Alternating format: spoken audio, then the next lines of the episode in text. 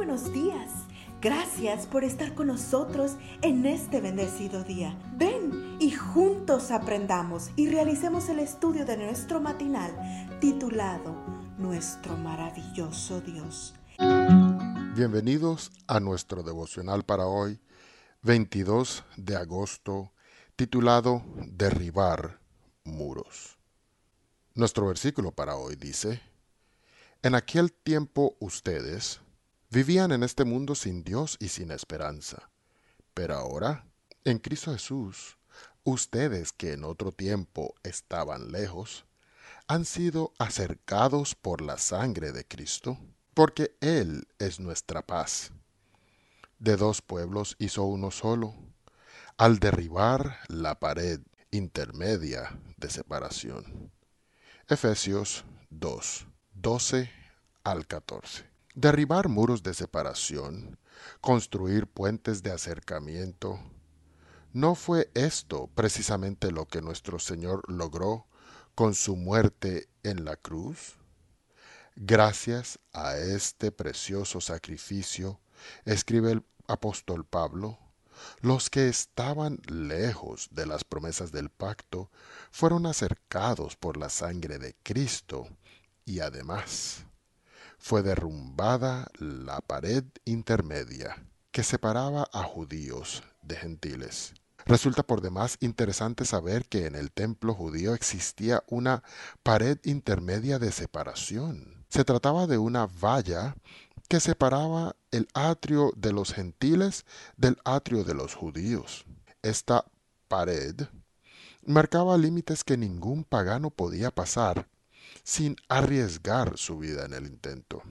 De hecho, una inscripción descubierta por arqueólogos en 1871 dice literalmente, no entre ningún extranjero dentro de esta barrera y del muro circundante que rodea el templo.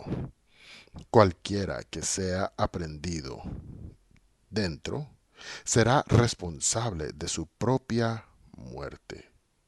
Pablo lo sabía muy bien, pues él mismo había sido acusado por los judíos de Asia de haber introducido a unos griegos al área prohibida del templo.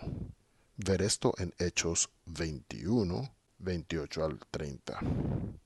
La buena noticia que nos trae nuestro texto de hoy es que con su muerte en la cruz, Cristo derribó esa pared intermedia y todas las demás paredes que separan a la humanidad.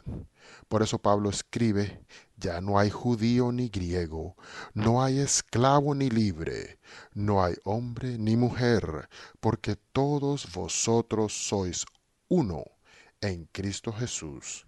Gálatas 3:28. En otras palabras, la pared intermedia ha sido derribada y ahora todos judíos y gentiles, somos herederos de las promesas hechas por Dios a Abraham. ¿Existe en tu vida alguna pared que te separe de tu hermano o hermana en Cristo? ¿La hay en tu familia, en tu iglesia, en tu trabajo? Si es así, este es un buen día para comenzar a derrumbar las paredes que nos dividen, debido a nuestro a nuestras diferencias de raza, color, clase social o ideología. Como bien lo dice John M. Fowler, donde quiera existan discriminaciones hacia una persona o grupo, donde quiera haya exclusiones de la amistad y del compañerismo, o se prohíba participar del gozo que Cristo ha traído, allí hay una pared. Esa pared debe ser derribada. Esta es la plegaria de la cruz. Oremos. Gracias Señor, porque con tu sangre has derribado las barreras que me separaban de ti.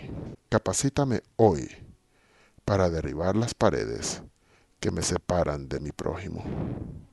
Dios los bendiga.